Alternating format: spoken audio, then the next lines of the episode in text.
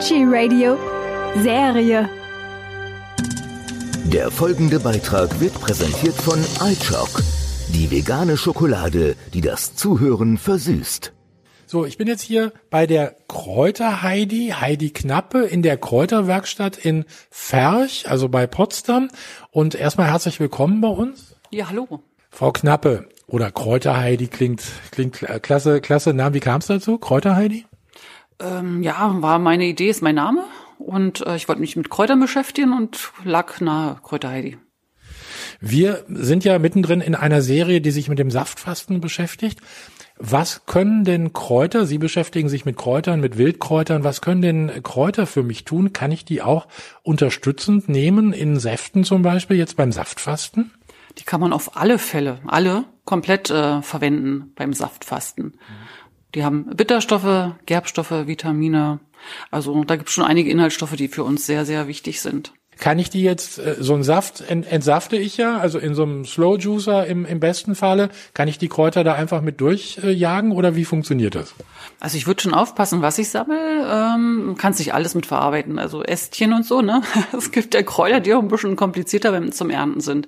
Nee, äh, da muss man schon bei der Brennnessel ein bisschen aufpassen und wenn ich ähm, Quendel habe oder so, dass ich da halt nicht alles mit reinmache.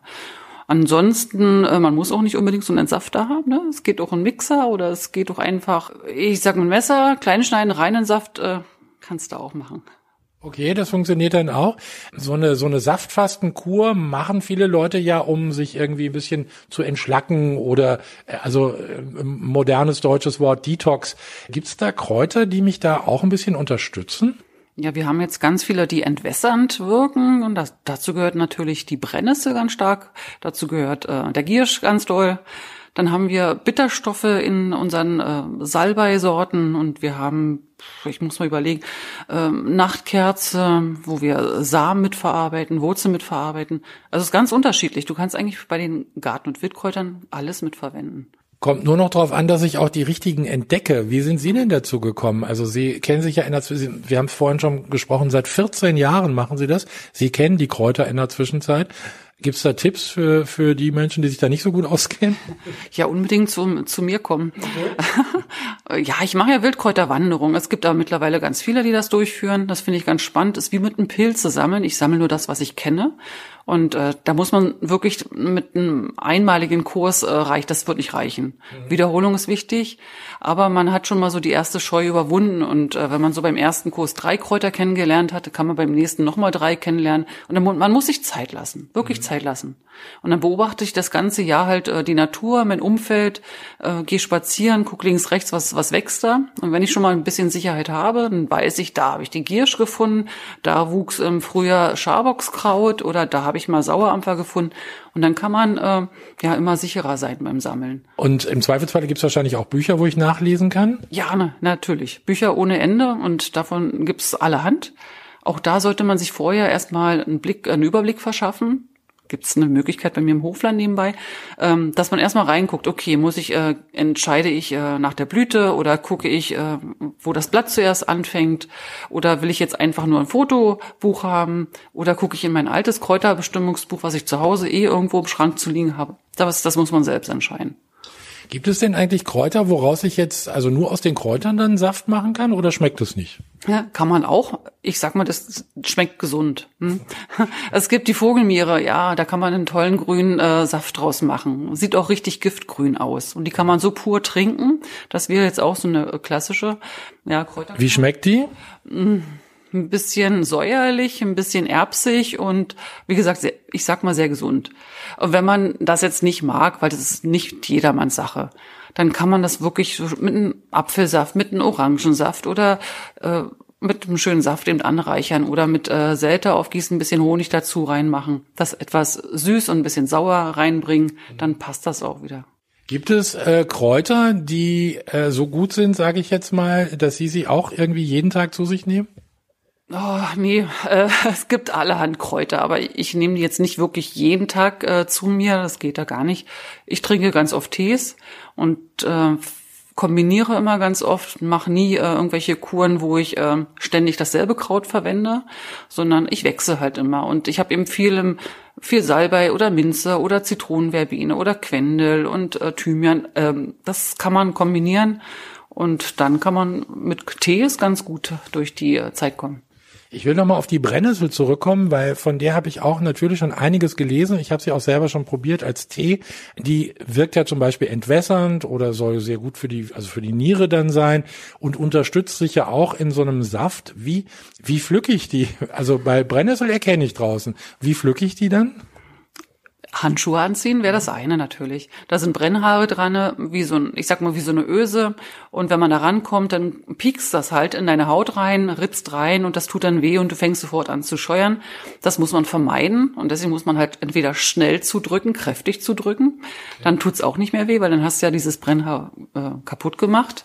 Oder eben wirklich Handschuhe nehmen. Oder äh, jemand ranholen, der sich traut und das so abpflückt mit, äh, ja, mit Kraft halt.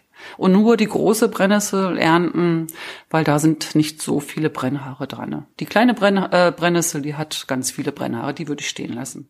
Man kann ja da, also wenn man die Saftkur dann fertig hat, fängt man ja langsam wieder an zu essen.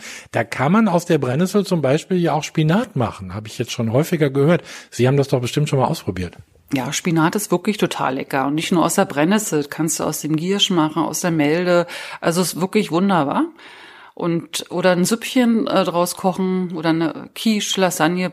Also man kann da ganz viel mitmachen. Ist ja auch äh, die Brennnessel selber ist ja nur das vitaminreichste Wildgemüse und deshalb sollte es auch in keiner Küche fehlen. Also im Winter ist ja ein bisschen schwieriger mit mit Kräutern. Also helfen die mir auch, wenn sie getrocknet sind? Die helfen auch, ähm, wenn sie getrocknet sind. Also auch die Brennnessel. Mhm aber man kann nicht alles trocknen. Wie gesagt, hier den Gier stehen habe ich zum Beispiel noch nicht getrocknet. Ich glaube, ich würde es auch nicht machen, weil ich freue mich dann lieber ähm, im Frühjahr dann auf das frische Grün. Das ist dann so lecker, wenn es rauskommt und die Freude ist groß und man, ja, der Genuss ist einfach größer. Aber es gibt natürlich einige Kräuter, die kann man durchaus gut trocknen und dann hat man Wintervorrat. Gibt es denn eigentlich äh, im Winter auch Kräuter draußen? Also gibt es da irgendwas, was auch im Winter äh, äh, zu bekommen ist? Ja, ganz äh, klassisch hier unser Nelkenwurz. Schon mal gehört? Ja. Vom Namen her ja. Ja, also ist immer grün und man kann ähm, das Blatt essen, die Wurzel essen. Ja, wenn man Zahnschmerzen hat, ne, ist Nelkenöl drin in der Wurzel. Und das ist halt eine Pflanze, die ist im Winter auch grün. Kann man durchaus ernten. Und äh, was vielleicht auch noch ganz interessant ist, das Schaumkraut, weil das hält auch noch ähm, einige Minusgrade aus. Das kann man ernten ist eine, ein Kreuzblütler, also man erkennt sie an der weißen Blüte, vier ja. Blütenblätter.